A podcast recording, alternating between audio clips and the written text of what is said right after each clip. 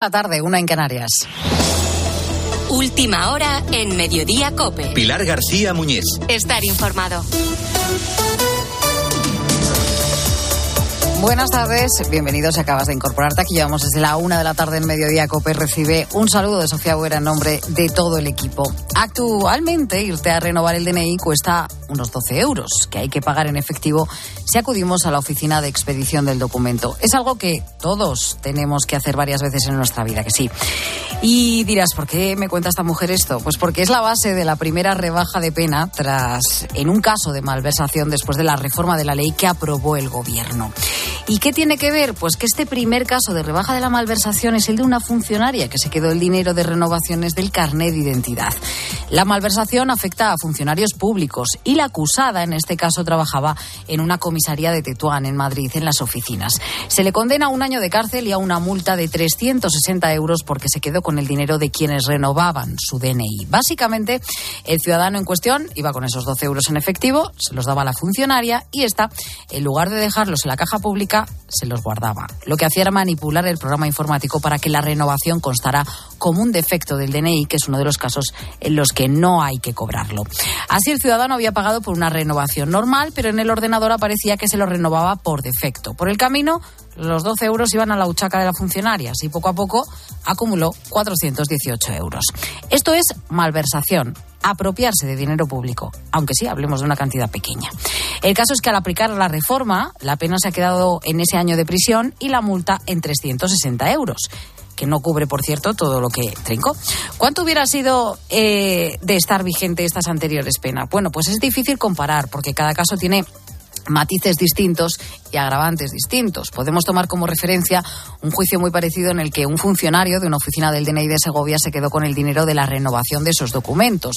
En 2021 se le impuso una pena de cuatro años y medio de cárcel en primera instancia. En Guipúzcoa, en 2013, otras dos funcionarias fueron condenadas a otros cuatro años y medio, cada una por lo mismo, por apropiarse el dinero en esa renovación del DNI. Hay una diferencia notable entre estos casos y la pena que se ha impuesto ahora con la reforma ya en vigor. Este de Madrid no es un gran caso de corrupción, ni estamos hablando de grandes cantidades de dinero. Puede resultar incluso anecdótico que no alcance los 500 euros, pero no deja de tener su interés porque es el primer caso en el que una persona condenada tiene menos pena y evita incluso la cárcel porque se ha reformado ese delito de malversación. Es un aviso a por lo que pueda pasar. Lo que sí sabemos es que ya hoy están pasando más cosas en este jueves que te cuenta ya Ángel Correas. Sí, Sofía, y no ocurre todos los días. Quizás eh, deberíamos de tener unas copitas para brindar y celebrar dos buenas noticias, comenzando por el trasplante pionero en España para ayudar a un bebé recién nacido con cardiopatía. La novedad es que se ha hecho tras un fallecimiento fetal intraparto en el Hospital Universitario Gregorio Marañón de Madrid con la donación de las válvulas cardíacas de la bebé que había fallecido. La obstetra que lo ha coordinado todo esto, Carmen Miñola, lo ha contado en Mediodía Cope con, con, el riesgo de muerte intraútero durante el embarazo, de muerte eh, intraparto o incluso en las primeras horas o días de vida. Entonces preguntaron sobre la posibilidad de realizar, eh, de si se podía hacer algo más y que, bueno, un poco quizá para darle un poco más sentido a, a la vida de su hijo, ¿no? Qué aplauso merecen también esos padres que dieron el ok a ese trasplante tras perder a su hijo en el parto. Bueno, y otra buena noticia, Sofía, porque siempre es bueno que haya un acercamiento, por corto que sea. Hemos conocido hace escasos minutos que se han visto por primera vez desde el inicio de la guerra dos pesos pesados de Rusia y de Estados Unidos hablando. El secretario de Estado norteamericano, Anthony Blinken, y el ministro de Exteriores ruso, Sergei Lavrov, han mantenido una breve conversación en Nueva Delhi aprovechando la cumbre del G20. Eso sí, en el campo de batalla el terror continúa con el bombardeo de un edificio de viviendas en Zaporilla, con la muerte de al menos tres civiles. Y además, dos puntos en los que hoy se están intentando aclarar responsabilidades. Hablamos de Italia, porque los guardacostas han reconocido que les avisaron del naufragio de la embarcación hundida en la que murieron al menos 67 migrantes. Lo sabían desde la tarde anterior, pero el operativo no se puso en marcha hasta después de ese naufragio. Y también se intentan aclarar responsabilidades en Grecia. Son los gritos, las protestas por el mal estado de los ferrocarriles a raíz del accidente que ya deja 47 muertos y 57 hospitalizados. Hoy declara el jefe de estación que admite un error atribuido al cansancio por la sobrecarga de trabajo. Y en el deporte, José Luis Corrochano, buenas tardes. Hola Sofía, buenas tardes. Los árbitros dan la cara en el caso Negreira, Barcelona. A esta hora, en la Federación Española, comparecen los árbitros con Medina Cantalejo a la cabeza. Se espera su opinión en el caso de los pagos del Barcelona, al que era vicepresidente de los árbitros, Enríquez Negreira. Salón Luis Aragonés de la Federación Isaac Fouto donde no se cabe prácticamente Corrochano. Están entrando ahora mismo los árbitros de primera, segunda división, asistentes, ex árbitros, colegiadas, prácticamente todo el mundo arbitral abarrota ahora mismo este salón. Luis Aragonés va a presidir la rueda de prensa, Andreu Cam, secretario general de la Federación, y Luis Medina Cantalejo, presidente de los árbitros. Se va a leer un comunicado conjunto donde se va a mostrar su total rechazo a todo lo que ha pasado en el asunto Negreira. Se va a pedir que no se manche el nombre de los árbitros y se va a mostrar un mensaje de unidad aquí en este Salón Luis Aragonés. Como te digo, Corro está a punto de comenzar esta comparecencia que van a dirigir Andreu Camps y Medina Cantalejo. Se puede seguir la rueda de prensa a través de cope.es y aplicaciones para la antena de la, de la cadena COPE. A las 9 de la noche en el Bernabéu hay un Real Madrid-Barcelona, es partido de ida de las semifinales de Copa. En el Real Madrid la duda está en el centro del campo, Miguel Ángel Díaz. Ancelotti no ha desvelado a sus futbolistas el once inicial. Las principales incógnitas están en saber los integrantes del centro del campo. Parece segura la presencia de Kroos y Modric y la principal incógnita es saber quién será el 5, si Camavinga o Chouameni, con más opciones para el primero, que ha sido titular en 13 de los últimos 14 partidos. Parece que Nacho será lateral izquierdo. Las dos únicas ausencias por lesión son Mendy y Álava. Va a pitar Munuera Montero, se va a llenar el estadio Santiago Bernabéu. En el Barcelona pendientes del tobillo de Christensen, Ferran Torres y Rafinha van a ser los delanteros. Lo contamos en el tiempo de juego a partir de las ocho y media. Deportes, información local, cifras, historias, todo aquí hasta las 4. Sigues en Mediodía Cope.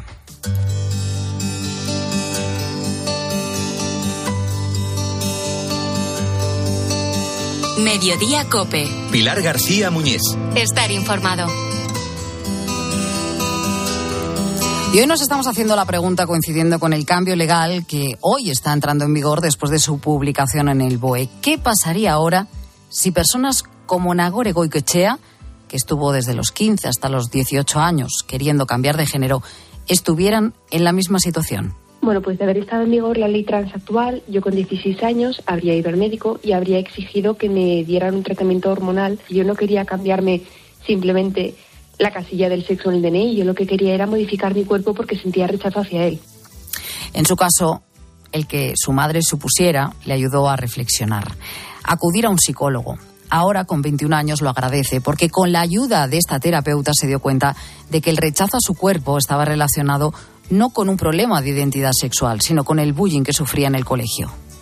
Todo empezó con una psicóloga a la que yo fui por malestares previos. Al ver que yo me expresaba de forma, entre comillas, masculina, que usaba ropa ancha, llevaba el pelo corto, me etiquetó y me dijo que yo debería transicionar. Y luego a través de redes sociales, esta solución que me dio la psicóloga se empezó a instalar en mí como, como la adecuada. Y repite mucho este patrón de malestares psicológicos en la adolescencia que llevan al rechazo al cuerpo como demuestra la historia de Nagore y la de tantos otros que se van conociendo, todo lo que tiene que ver con los menores, con la falta de tutela de los padres, a partir de hoy va a ser trascendental. Entran en vigor las novedades tanto de la ley trans como la del aborto. Carmen Lavallen, buenas tardes. ¿Qué tal? Buenas tardes. Por debajo de los 18 años, ¿qué pueden hacer los adolescentes españoles a partir de hoy con estas normas? Pues con 16 y 17 años las menores podrán abortar sin necesidad de contar con el consentimiento de sus padres, una autorización que tampoco van a necesitar desde hoy para cambiar de nombre y de género en el registro civil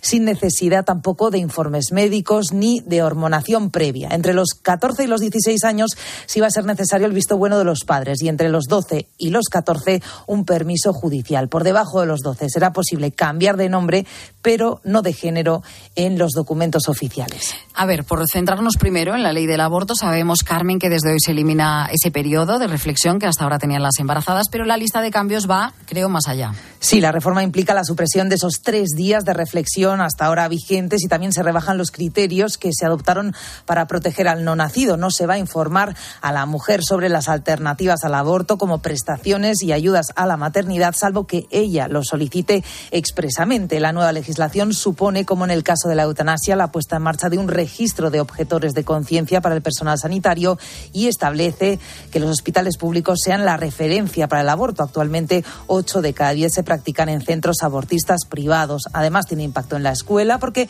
la ley obliga a impartir educación sexual en todas las etapas educativas. Eso en cuanto a la ley del aborto. Vamos con la ley trans, porque además del cambio de sexo, también se cambian los términos del Código Civil de manera que ahora padres o madres aparecen como progenitores gestantes o no gestantes. Sí, a partir de ahora y para dar cabida a las parejas con un miembro trans con capacidad de tener hijos, se va a incluir en el Código Civil el término madre o progenitor gestante y padre o progenitor gestante. También hay cambios en la formulación del matrimonio en el Código Civil como un derecho abierto a cualquier persona y no exclusivamente a un hombre y una mujer como hasta ahora. Además, se prohíbe cualquier terapia destinada a modificar la orientación sexual o la expresión de género, incluso con el consentimiento de sus destinatarios o de sus padres.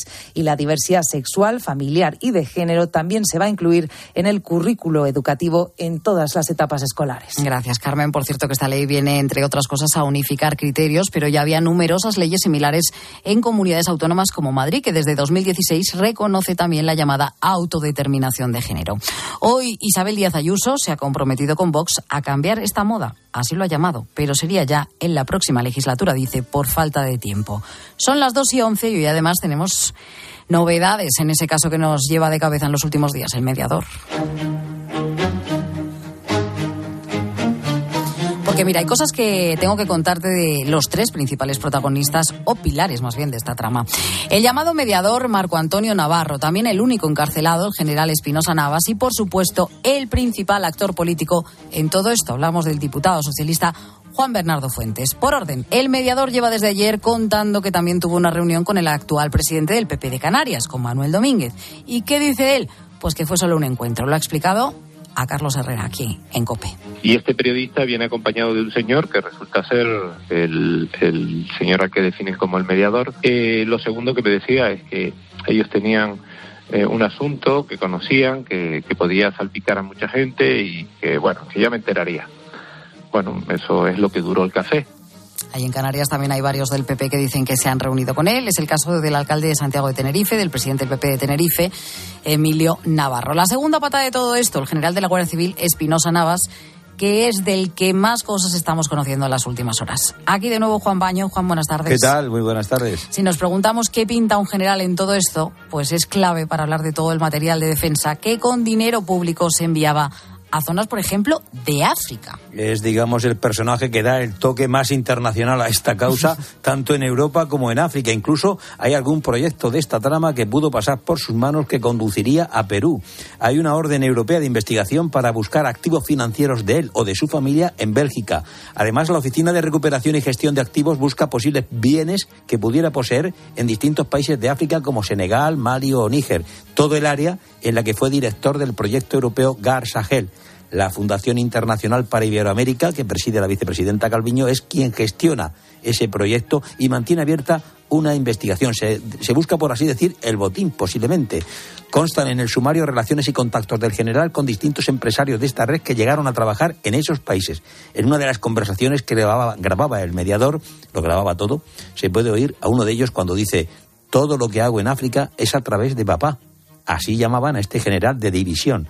La juez detalla el hallazgo en su casa de 61.000 euros ilícitos, según el auto judicial. Una parte en fajos de 5.000 en una caja de zapatos, otros en sobres en un cajón y el resto, unos 30.000, envueltos en rollos de ropa dentro de un armario. Además, se le incautó lo que, para su señoría, podría ser una contabilidad B, un control doméstico de ingresos y gastos con la denominación CAS. Hay datos que demostrarían cómo el general recibía pagos en efectivo por parte de los empresarios beneficiados por sus gestiones. El mediador declara que entre 1.500 y 3.000 por empresario, uno de ellos le habría llegado a pagar hasta 20.000.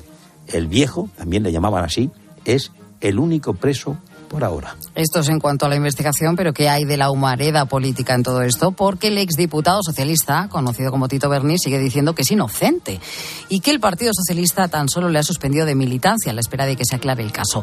Ricardo Rodríguez, buenas tardes. ¿Qué tal? Buenas tardes. El caso es que en plena tormenta Sánchez está de gira internacional. El papelón con este caso sigue estando en el Grupo Socialista que se ha quedado, ¿no? El del Congreso. Sí, todos los golpes se los sigue llevando el Grupo Socialista en el Congreso, donde pesan y mucho los señalamientos del mediador de la trama Marco Antonio Navarro. Los servicios jurídicos ya prestan ayuda legal a diputados que se dicen públicamente acosados sin razón alguna. La alarma se extiende en círculos del PSOE que acumula demasiados días de escándalo y son bastantes los que han caído en el abatimiento. Están siendo jornadas desastrosas sin medias tintas, lamentan diputados incapaces de taparse los oídos. El escándalo ya ha viciado el normal funcionamiento de una bancada del PSOE que extiende además el desasosiego a todo el partido. Mientras, Pedro Sánchez cultiva su imagen internacional y busca ahora mismo en Irlanda la tranquilidad que no logra en casa. Cercanos al presidente llaman a abrir perspectivas, pero son incapaces de disimular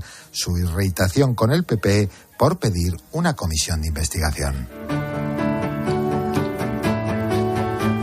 El presidente de Cáritas Española, Manuel Bretón, destaca que la subida de precios de la compra o del alquiler de la vivienda siguen provocando un aumento de la demanda de ayudas a esta organización.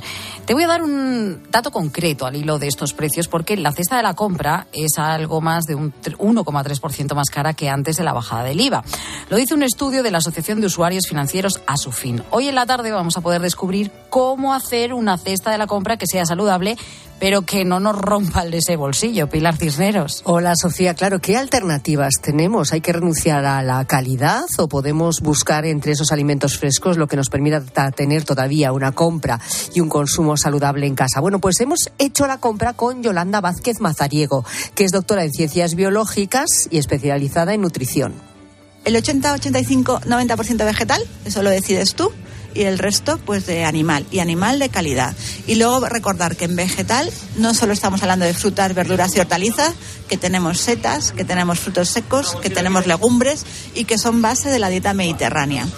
Claro, pero la clave es a qué precio. Bueno, pues buscamos alternativas y hemos entrado en una frutería, una pescadería y una carnicería y os lo contamos esta tarde. Enseguida a las 4 de la tarde. Y los que están haciendo malabares con esto del consumo diario, escucha Pilar, son Arancha y Héctor. Tenían dos hijos y cuando pensaban que llegaba el tercero, llegan otros tres.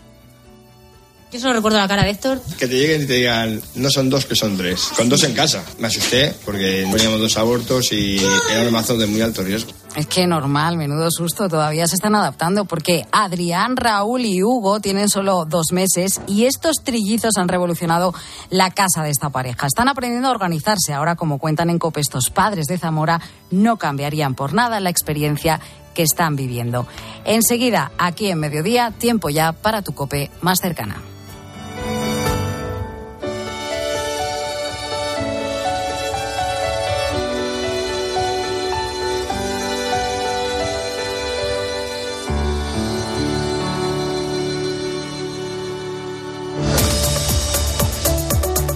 Mediodía Cope.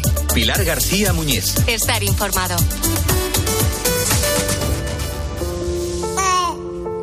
Cada vez es menos frecuente escuchar este sonido. Porque somos el segundo país de Europa con menor tasa de natalidad. Afectado negativamente en la natalidad por la crisis laboral. Que Por primera vez en la historia superamos el 20% de ciudadanos mayores de 65 años. Yo he vivido siempre sola quedé viudas, unas veces mejor, otras peor. ¿Hacia dónde vamos? Este martes, Carlos Herrera, Ángel Expósito, Pilar García Muñiz, Pilar Cisneros y Fernando de Aro recorren nuestro país para poner nombre y apellidos a la España envejecida, encontrar las mejores historias y aportar claves y soluciones para el futuro más cercano. La incertidumbre sobre la economía es más determinante para la natalidad. Que Escúchalo en COPE y descubre contenidos exclusivos en cope.es y en redes sociales. Las oportunidades pasan volando. Ahora en el corte inglés, 25% en aire acondicionado Daitsu con bomba de calor y la mejor clasificación energética. Además, 10% en la instalación y financiación hasta en 24 meses. Ahora 25% en aire acondicionado Daitsu con los tecnoprecios del corte inglés. Vuela. Solo hasta el miércoles 15 de marzo. Financiación ofrecida por Financiera el Corte Inglés y sujeta a su aprobación. Consulta condiciones y exclusiones en elcorteinglés.es. Elegir Grana Padano es abrazar los valores italianos que lo hacen único. Porque en el sabor de Grana Padano se encuentra el sabor de Italia, la emoción de compartir un sabor que enamora al mundo entero. Grana Padano, un sentimiento italiano. 29. Tus nuevas gafas graduadas de Sol Optical. Estrena gafas por solo 29 euros. Infórmate en soloptical.com. Síguenos en Twitter en arroba cope y en facebook.com barra cope. Pilar García Muñiz. Mediodía Cope.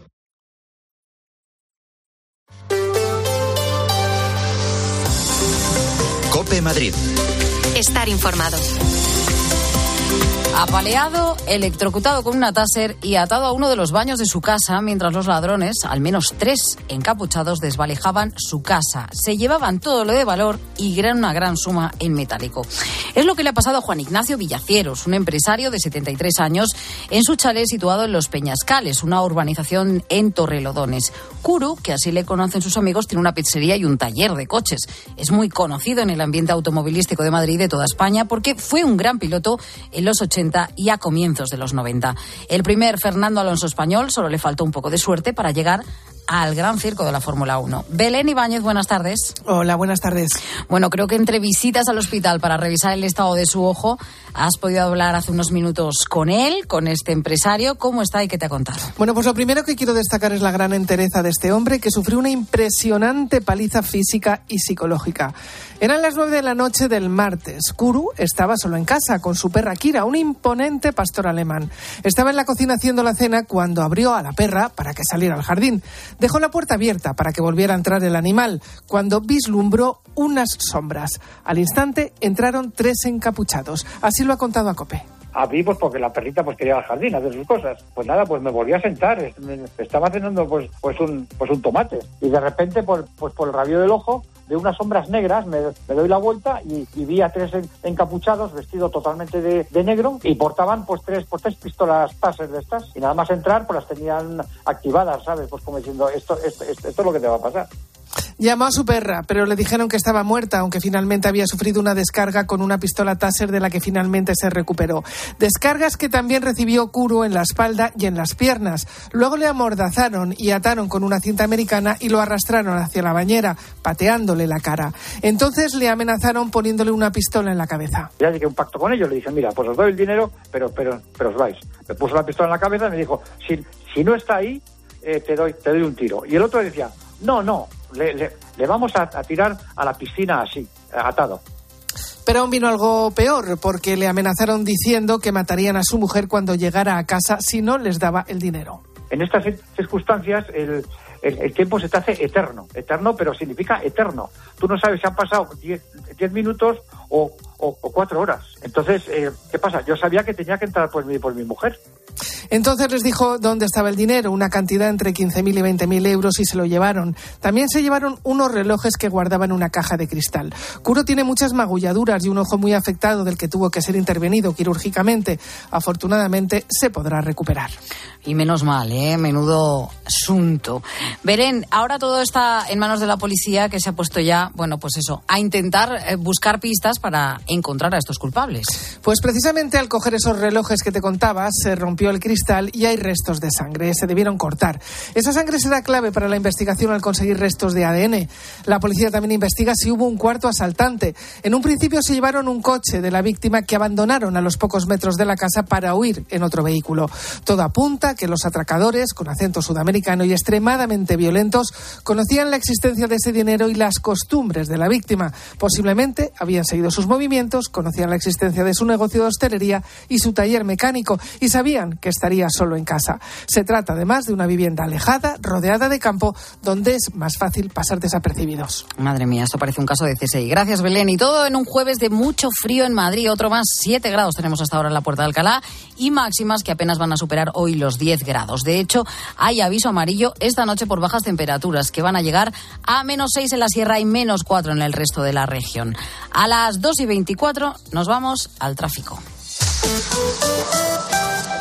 Móvil Norte, concesionario oficial BMW, patrocina el tráfico. Cómo se circula a esta hora por las principales carreteras madrileñas. Dirección General de Tráfico, Lucía Andújar, buenas tardes. Muy buenas tardes. Hasta ahora seguimos pendientes del accidente que se ha producido de salida en la A5R a su paso por Alcorcón. Al margen de esto también van a encontrar complicaciones si circulan por la M40 en Coslada sentido A3. Por lo demás, circulación muy tranquila, pero les vamos a pedir mucha precaución en las carreteras.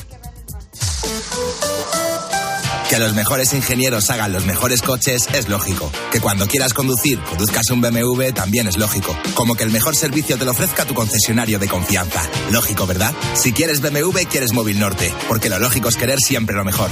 Visítanos en Móvil Norte, carretera del Plantío 62 Majada Honda o en móvilnorte.bmw.es. Si al escuchar las siglas EGB se te pone una sonrisa, no te pierdas Yo fui a EGB en Madrid. Ven a cantar, bailar y revivir aquellos maravillosos años. Más de cinco horas de rock y pop con los mejores grupos y shows. Yo fui a EGB La Gira, sábado 1 de abril en Withing Center. Entérate de todo en yofuiagblagira.com. Que no te lo cuenten.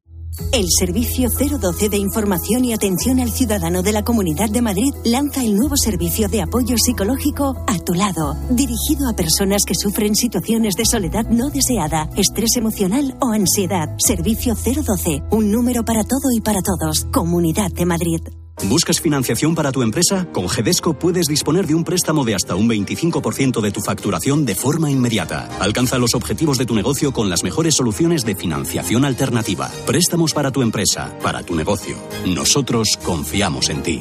Llámanos al 900 900 550 o entra en gedesco.es. Cope Madrid. Estar informado.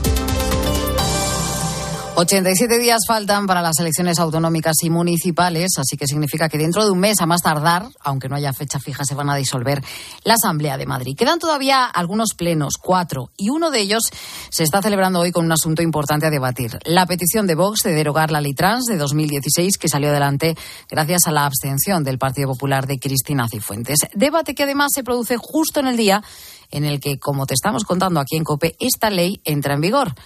Álvaro Cutelén, buenas tardes. ¿Qué tal? Buenas tardes. Un debate que acaba de terminar y donde después de unos días de incertidumbre ya sabemos ya por fin qué va a hacer el PP con esta iniciativa de Vox. Pues va a decir que sí, la votación de esta tarde, esta iniciativa de Vox para derogar la ley trans regional de 2016 ve adecuado, ha dicho la presidenta Isabel Díaz Ayuso al inicio de este pleno en Vallecas, que se abra el debate, pero eso sí con matices. Hacerlo esta legislatura va a ser ya materialmente imposible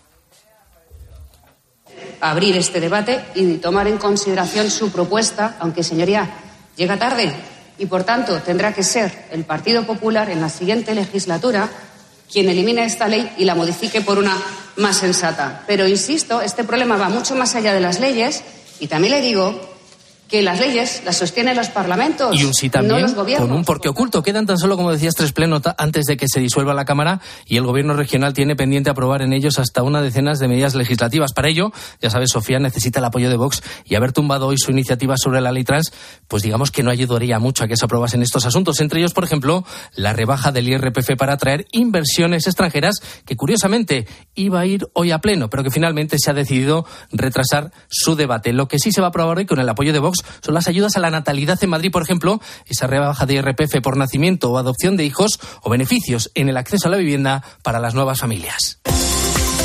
Cope Madrid. Estar informado.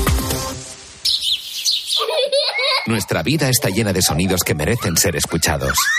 Y tú mereces oírlos bien. Ahora en Óptica Roma tienes la última tecnología en audífonos recargables con la máxima calidad garantizada y al 50% de descuento si compras dos audífonos. Para que no te pierdas los sonidos de la vida. Óptica Roma, tus ópticas de Madrid. Truman Show llega a Madrid totalmente renovado. Y atención, el espectáculo de Carlos Latre del que todo el mundo habla. Teatro Apolo a partir del 24 de febrero. Entradas.com y el corte inglés. No te lo pierdas. Panizo, el sabor de un gran licor, el de la crema con orujo panizo. Un placer de cremosa textura. Panizo, bien frío, solo con hielo, su sabor es incomparable. Licor de crema con orujo panizo. Más que un licor, un hechizo. Los Fernández son muy amables. Recogida a domicilio de cortinas y edredones,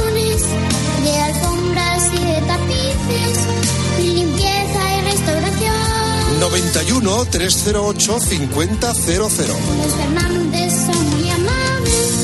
Esto es Metro de Madrid donde tu vida es única. Porque hay muchos días que en Metro hay música. Es ecología creciendo cada día. Nuestra energía es cada vez más renovable. Porque no hacerlo sería imperdonable. Hay una cosa indiscutible: es que Metro cada día más accesible. Y como tu vida se mueve, deja que Metro te lleve. Metro de Madrid, Comunidad de Madrid.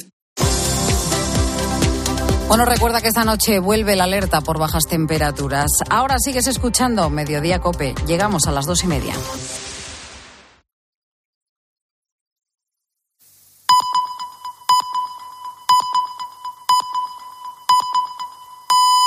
Dos y media de la tarde, una y media en Canarias.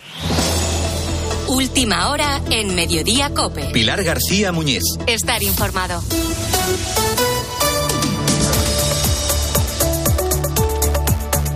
Bienvenido a Mediodía Cope. Aquí estamos desde la una de la tarde contándote, entre otras cosas, que hoy ha entrado en vigor la nueva ley trans y la nueva ley del aborto. En la práctica, la novedad con la ley trans es que los menores con más de 16 van a poder cambiar su nombre y su sexo en el registro civil sin más requisito que su expreso deseo. Algunos ya lo han hecho hoy.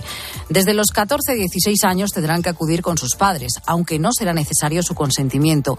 Y de 12 a 14 años van a necesitar una autorización judicial. Así que a partir de hoy sabemos lo que permite hacer la ley, pero no sabemos cuáles serán sus consecuencias y que puede haberlas al menos según la experiencia que están teniendo en otros países con leyes parecidas que se han aprobado en los últimos años. Quédate con este dato de salida para la ley trans, porque en España en 2022 fueron 1.306 las personas que realizaron un cambio de sexo en el registro civil. Son cuatro veces más que hace 10 años. Y eso que hasta ahora se pedía una serie de requisitos, sobre todo de informes médicos, psicológicos, que garantizarán que se trata de una decisión madurada o adecuada para la persona que lo solicita. A partir de ahora ya no va a haber requisito alguno desde los 16 años. Así que imagínate cómo estas cifras pueden dispararse ahora que los menores pueden solicitar cambios de sexo sin papel alguno. Como todo, habrá algunos que lo tengan muy claro, pero también los habrá que no tengan la suficiente madurez para tomar una decisión de la que quizás el día de mañana pueden arrepentirse. ¿Cuántas cosas no habremos hecho? No tú o yo, cualquiera de nosotros con 16 años de las que luego nos hemos arrepentido, ¿verdad? Pues imagínate una decisión de este tipo que te puede marcar la vida y para la que no hay vuelta atrás. Cuando era adolescente, entre los 15 a los 18 años, Ana Gore le recomendaron cambiar de sexo hormonándose. Ella no se sentía a gusto con su cuerpo, pero no lo hizo porque su madre se opuso. Ahora lo agradece porque piensa que estaba viviendo, no piensa, lo sabe, una confusión tenía problemas que no tenían que ver con una identidad eh, transgénero, sino que tenía problemas eh, relacionados con el bullying que me hacían o problemas de encaje social. Cuando mis malestares psicológicos empeoraron, eh, empecé yo a rechazar mi cuerpo y a buscar una solución rápida a ese rechazo. La psicóloga fue tirando del hilo, fue conociendo poco a poco su historia, en consultas la fue descubriendo y así se dio cuenta de que era el acoso escolar lo que estaba detrás del rechazo a su propio cuerpo. Si la aplicación de esta ley trans entrase hoy en vigor, generando bastante polémica y bastantes dudas, no menos lo está haciendo la entrada en vigor de otra norma, hoy también, sí, la ley del aborto. Una ley que en el debate social marca una brecha ética, deontológica y legal entre sus impulsores y quienes abogan por la defensa de la vida desde el momento de su concepción. Esta ley permite ahora, como novedad, abortar con 16 años sin permiso paterno. Esta norma también elimina los tres días de reflexión y suprime la posibilidad de que la mujer embarazada reciba información sobre las consecuencias que puede tener este proceso y sus alternativas. Hasta ahora recibían un sobre y la mujer podía decidir, bueno, pues libremente, si lo abría, se informaba y decidía. Ahora no. Ahora directamente desaparece esta posibilidad. El hecho de que esta nueva ley del aborto entre en vigor no significa que no se pueda seguir planteando el debate sobre su ética o seguir defendiendo el derecho a la vida como un principio básico, como algo que debería estar por encima de los poderes políticos o ideologías de turno. Y además de estas dos leyes, están pasando más cosas. Tres destacadas te cuento ya con la ayuda de Ángel Correas.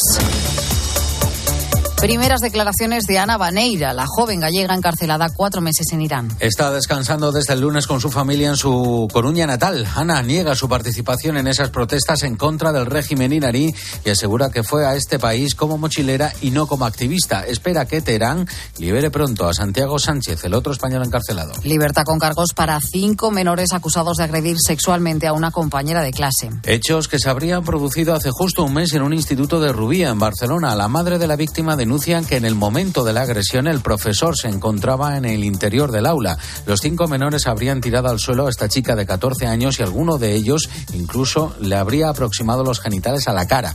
El docente asegura que no se enteró de lo que estaba pasando. Y además las huelgas en sanidad que Ángel casi nos dan para hacer un mapa como el del tiempo, como estos que tienen los telediarios, ¿verdad? Sí, sí, desde luego, con nubes y claros. ¿eh? en Madrid negociaciones y van 13 intentos para parar la huelga en los centros de salud que dura ya desde finales de noviembre. Hoy además, segundo día de paro de especialistas en hospitales, unos 14.000 en total. En Asturias, amenaza de huelga también contra los cambios en el sistema de guardias. En Cantabria, los sanitarios dejarán de operar también y de hacer pruebas por la tarde a partir del lunes. Piden más dinero para hacer estos trabajos extra. Y muy parecido es también el plan para reducir listas de espera en Castilla y León, que también ha llevado hoy al sector médico a la calle a protestar. Y a partir de las 3 y 5 de la tarde, el mediodía COPE.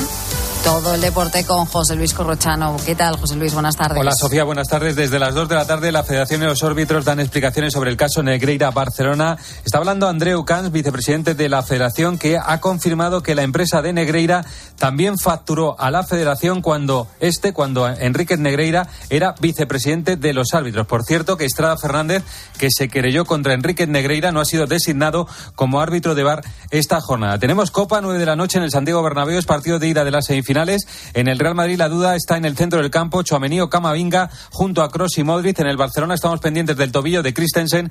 Va a jugar con cuatro centrocampistas y con Rafinha y Ferran Torres como delanteros. Arbitra Munuera Montero y González González. Y Osasuna toma ventaja en la otra semifinal. Ganó ayer 1 a 0 al Athletic de Bilbao. Además, el Cádiz pide al TAZ la suspensión de la liga hasta que se jueguen los minutos finales del Cádiz Elche. Hoy empiezan los europeos indoor de atletismo en Estambul y se ha presentado en Barcelona, en Barcelona, perdón, el torneo Godó. Van a estar Rafael Nadal, Carlos Alcaraz y va a ser la despedida de Feliciano. Sigues en Mediodía Cope. Mediodía Cope. Pilar García Muñiz. Estar informado. Te pido que me perdones si soy muy simplista, pero si tú me preguntas hoy, ¿cómo ves los datos de paro? Te diría que como el tiempo, ¿no? Casi de esto a cero grados, de ni frío ni calor.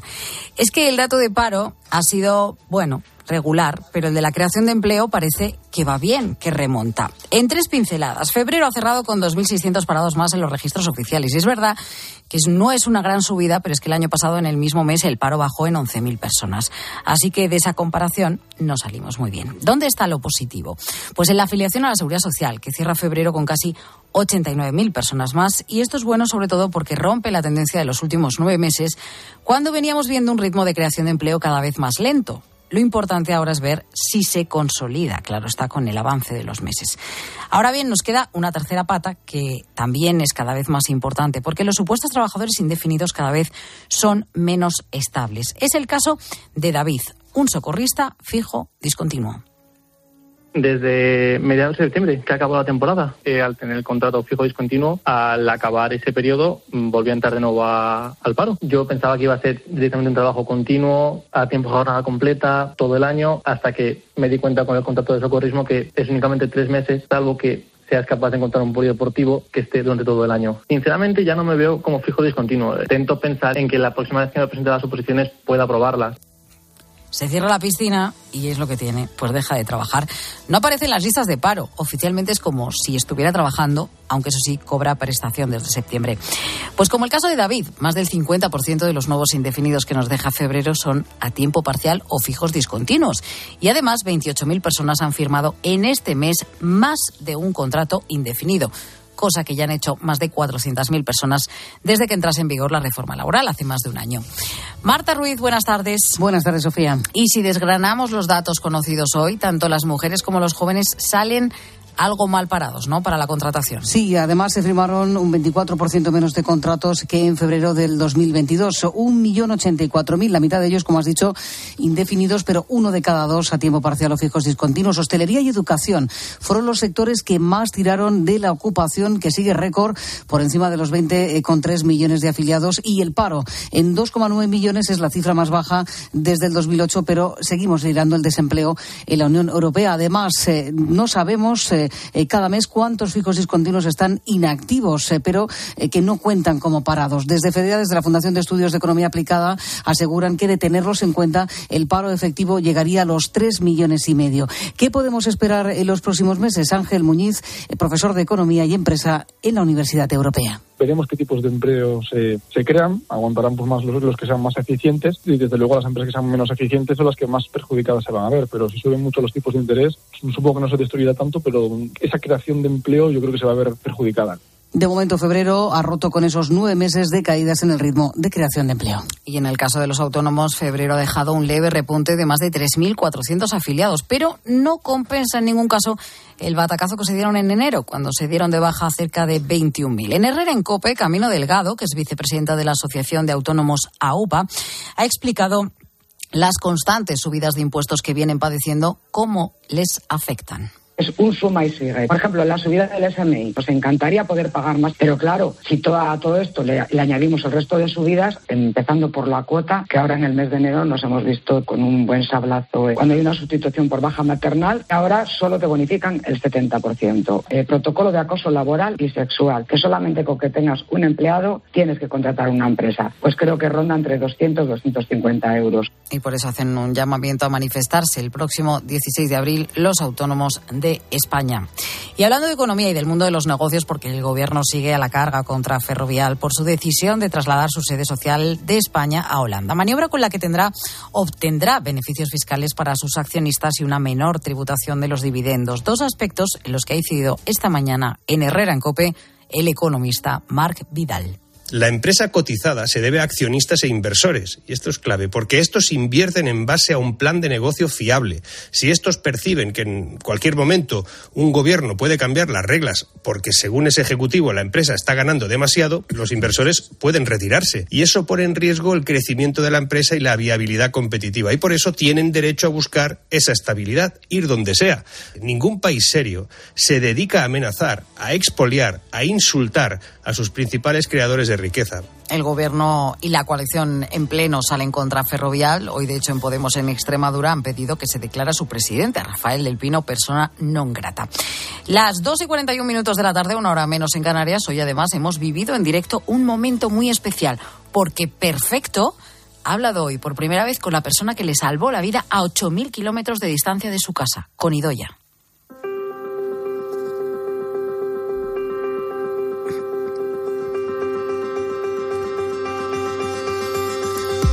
Darle todas las gracias y un abrazo muy fuerte. Me alegro un montón.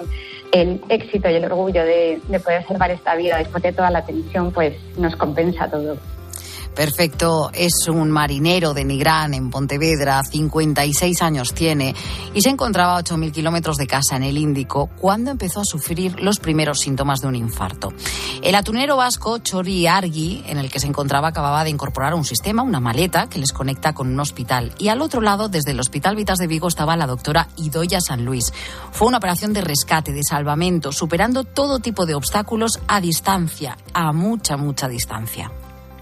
Acababa de llegar a bordo y noté así como un mareo y me senté. Pero cuando vi que ya me empezó el pecho a arder y ya como si tuviera muchísima presión, yo ya dije que algo aquí raro había. Eh, a través de la videollamada del maletín tuvimos ocho horas comunicados. Cuando haces el electro y ves la imagen clara, compatible con un infarto, y le preguntas a cuánto estáis de tierra y la respuesta es ocho horas, pues bueno, el momento la verdad es que fue de máxima tensión. Me duele decirlo, pero pensé que era el final ya. Lo tuvimos monitorizado durante ese- esas ocho horas, le tuvimos que poner pues de todo, ¿no? A través del capitán intentar eh, remontar todo eso Estoy bien, dentro de lo que cabe y del susto. Es que llegó a sufrir hasta cuatro y cinco infartos durante esas ocho horas que duró la travesía por el Índico hasta llegar a un hospital en las Seychelles. Claro, conocida esta historia, nos hemos preguntado hasta qué punto un sistema así puede ayudar a atender urgencias, por ejemplo, en el mundo rural, donde se encuentran en algunos pueblos lejos de hospitales, porque puede abrir una solución importante. Sabemos que hay abiertas conversaciones entre la empresa fabricante de esta maleta de diagnóstico en remoto y alguna comunidad autónoma para que se utilice en la denominada España vaciada. Ese maletín u otro tipo de soluciones similares como unidades móviles. De hecho, en la Armada llevan dos décadas utilizando sistemas de este tipo que ahora se implantan también en buques de pesca como este atunero. Era uno de los primeros, nos decía perfecto. Imagínate que esto me sucede solo un año antes cuando fui otra vez de travesía. Una historia, afortunadamente, que tuvo un final feliz y con posible implantación además para poder salvar otras muchas como la de Perfecto, que hoy ha podido agradecer a su doctora eso, el que le salvase la vida.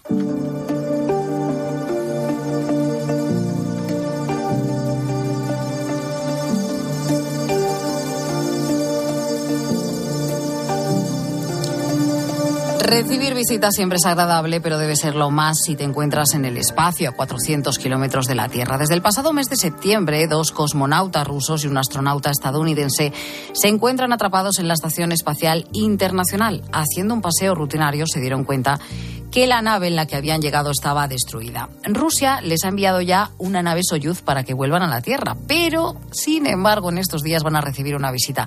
Una misión de la NASA ha despegado hoy desde Cabo Cañaveral. Five, four, three, two, one. Engines full power and liftoff. Cruise six. Go Dragon, go Falcon. A bordo van cuatro tripulantes que llegarán en unas 24 horas a su destino. El despegue de la misión se ha retrasado en dos ocasiones, pero hoy finalmente ha puesto rumbo a la estación espacial donde pasarán seis meses realizando cientos de experimentos. Estarán con los astronautas atrapados, no van a rescatarlos, son dos misiones distintas, pero lo que es seguro es que lo van a hacer en compañía. Seguimos enseguida a las eh, 3 de la tarde. Actualizamos toda la información, por supuesto. Ahora ya tiempo en mediodía para tu cope más cercana.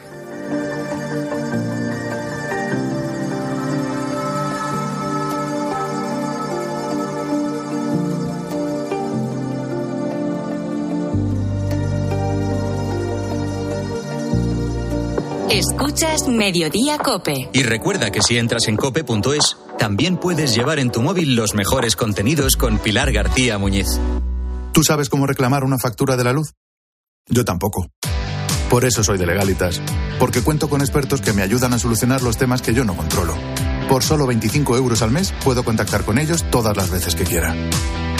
Hazte ya de Legalitas en el 900 100 662. Legalitas. Y sigue con tu vida. Dos cositas. La primera, una motera no se come ni un atasco. La segunda, una motuera siempre paga menos. Vente a la mutua con tu seguro de moto y te bajamos su precio, sea cual sea. Llama al 91 555 5555. 91 555 5555. Por esta y muchas cosas más, vente a la mutua. Condiciones en mutua.es. ¿Y tú que tienes hijos pequeños? ¿Qué necesitas para tu seguridad? Desde que soy madre me importa mucho más la seguridad. Necesito que estemos protegidos cuando estoy con él en casa. Pues en Securitas Direct tienen una alarma para ti, porque puedes conectarla también cuando estás dentro de casa o pedir ayuda con el botón SOS. Ellos responden en 20 segundos y te envían ayuda. Y es que tú sabes lo que necesitas y ellos saben cómo protegerte.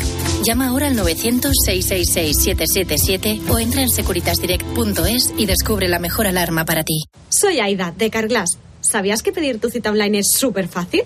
Entra directamente en carglass.es, introduce la matrícula, elige tu taller más cercano, día y hora y listo, reserva hecha. Carglass cambia, Carglass repara. Los precios, la principal preocupación este año de los españoles de La información y las claves de todo lo que te rodea te las cuenta Ángel Expósito de lunes a viernes de 7 de la tarde a 11 y media de la noche en la linterna de Cope. Si eres de los que alargas el brazo para ver bien el móvil, deja de procrastinar y ven a Multiópticas.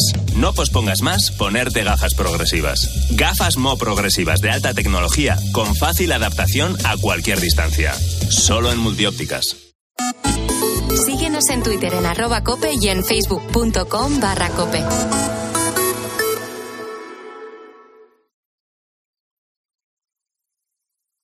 Pilar García Muñiz. Mediodía Cope.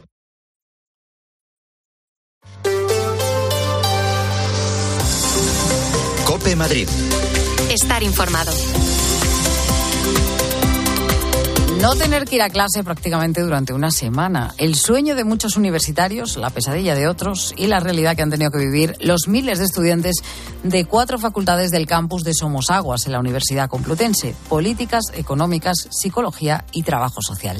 El motivo, pues la rotura de una tubería general de agua que ha provocado que no hubiera posibilidad de lavarse las manos, hacer café o ir al baño. El miércoles hubo un intento de vuelta a las clases, pero el asunto salió mal, se volvió a romper. Hasta ese campus de Somos Aguas en la Complutense, en Pozuelo, nos marchamos a esta hora de la tarde. Ramón García Pellegrín, buenas tardes. ¿Qué tal, Sofía? Muy buenas tardes. Bueno, están allí los obreros trabajando para intentar solucionar esta, ratu- esta rotura de esa tubería. ¿Cuándo está previsto que, bueno, pues que se solucione todo, ¿no? Y se pueda volver a las clases.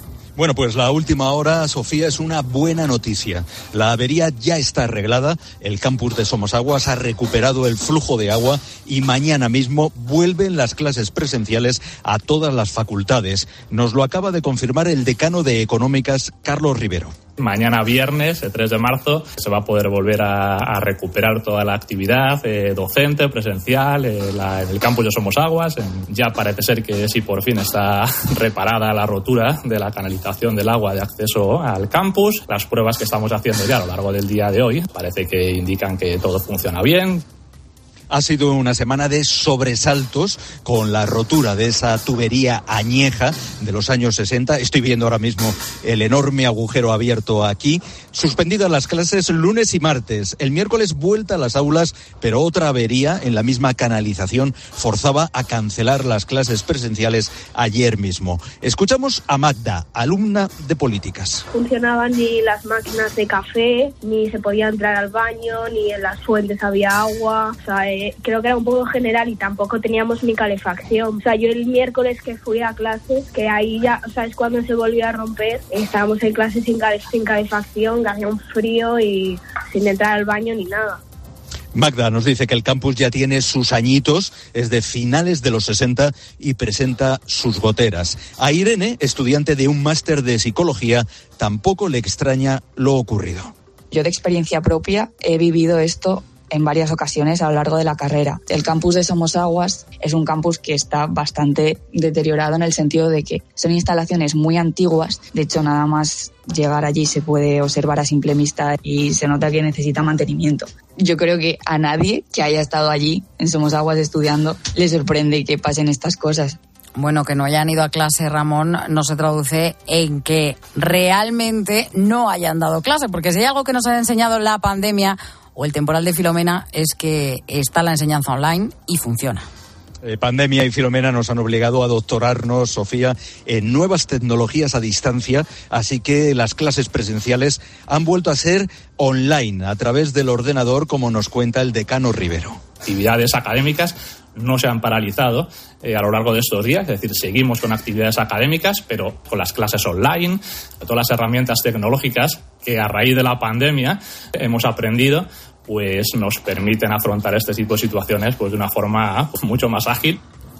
La verdad que impone ver el campus absolutamente vacío, con casi todos los edificios cerrados aquí en Somosaguas. Parece que hayamos retrocedido en el tiempo a la pandemia.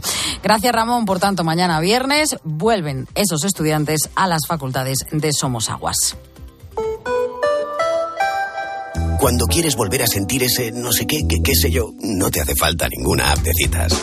Porque en Cabify puedes rentabilizar al máximo tu licencia con la mayor flexibilidad al volante y con nuevas comisiones reducidas. Eso sí que son mariposas. Regístrate como colaborador y descubre la mejor forma de volver a ilusionarte. Digo, de ganar al volante. Colabora con Cabify. Adivina adivinanza.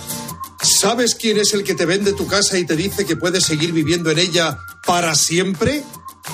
Correcto. Eduardo Molet, el de vendido, vendido, vendido. Persona de confianza. 658 60 60 60. Control Dental Europeo, 35 años en implantología y pioneros en carga inmediata, trae a España los implantes corticales para pacientes con reabsorciones extremas de hueso sin injertos óseos y al mismo precio que los implantes tradicionales. Confíe en Control Dental Europeo y vuelva a sonreír en el 91 575 3404 o controldentaleuropeo.com. Convierte tu cocina en un espacio único. Movalpa, líder en fabricación y diseño de cocinas, te ofrece hasta 2.000 euros. Hasta el 31 de marzo aprovecha para realizar tu proyecto con Movalpa. Visítanos en Madrid, en calle del Príncipe de Vergara 111 o en calle Río Rosas 27. Y puedes pedir tu cita en movalpa.es. Movalpa, cocinas diseñadas para ti. Cope Madrid. Estar informado. Bueno, es un día marcado por los datos de paro y este sube en Madrid en 5.040 personas en febrero. Es un 1,63% más que en enero, pero si miramos a los datos del año pasado, el número de desempleados en la región cae un 8%. El dato positivo lo tenemos también en la afiliación de la Seguridad Social. Se han creado en febrero más de 11.000 puestos de trabajo en Madrid. Aún así, no hay que olvidarse que en la comunidad tenemos a 314.000 personas que siguen buscando un puesto de trabajo. Con algunas de ellas ha hablado nuestra compañera Toñi López.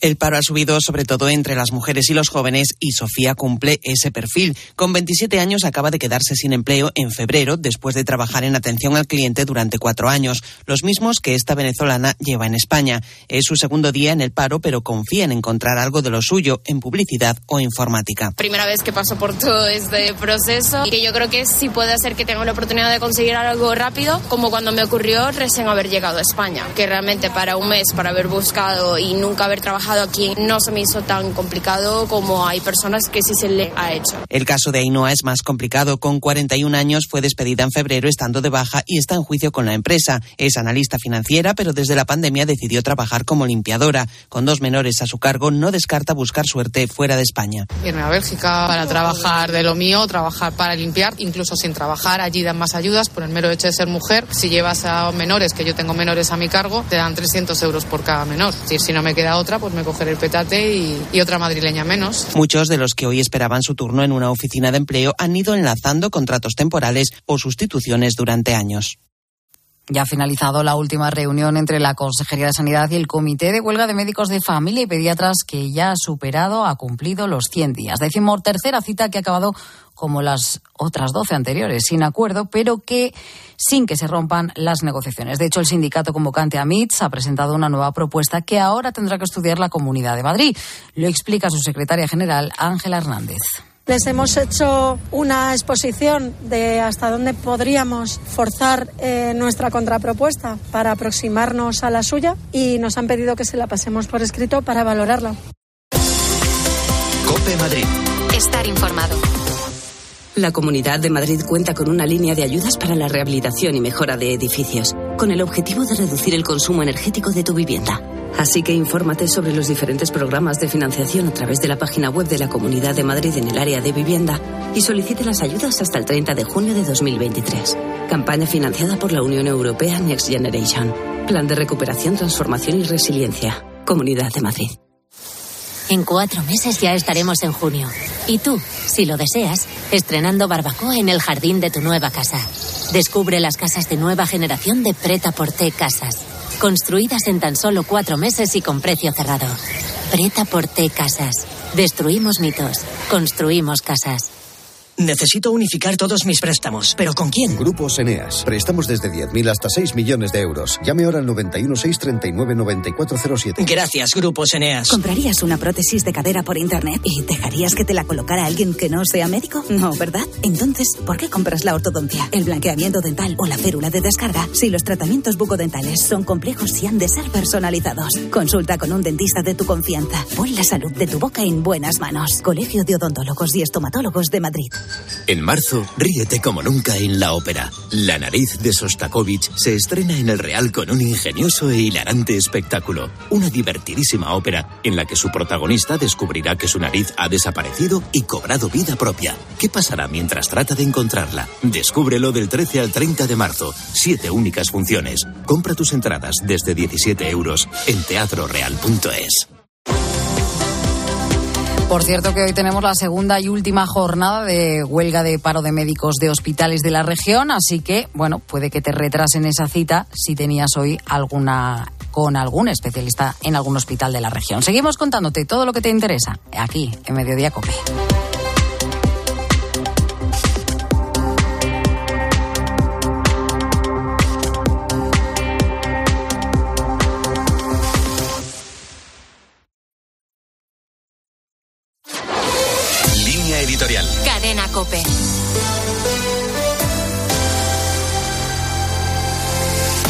El anuncio del traslado de la sede social de Ferrovial a los Países Bajos ha irritado sobremanera al gobierno cuando debía servirle para abrir una profunda reflexión. Los insultos que algunos ministros vienen lanzando de un tiempo a esta parte a los empresarios no son precisamente la mejor manera de suscitar confianza, un elemento básico para el desarrollo de cualquier economía. El traslado de la sede social de esta destacada empresa del IBEX a otro país europeo es una mala noticia para España, pero sobre todo para el gobierno de Sánchez y su política fiscal. En cierta forma es el fruto de lo que el gobierno se ha buscado con su espiral de gasto público y con maniobras que degradan la seguridad jurídica que permite a las empresas desarrollarse con normalidad. Si una empresa se traslada a otro país que no es precisamente un paraíso fiscal como Holanda, lo hace buscando el beneficio de sus accionistas y de sus empleados. Y está claro que el gobierno español no ha sabido mantener el nivel de confianza necesario para evitarlo. Todavía están presentes en la memoria de todos los insultos que ha tenido que soportar más de un empresario por el hecho de hacer bien su gestión y obtener beneficios. El sistema de bienestar no se sostiene recortando la libertad de las empresas, sino justo lo contrario. Hay que animar a las empresas a que inviertan más y así puedan crecer la economía y el empleo.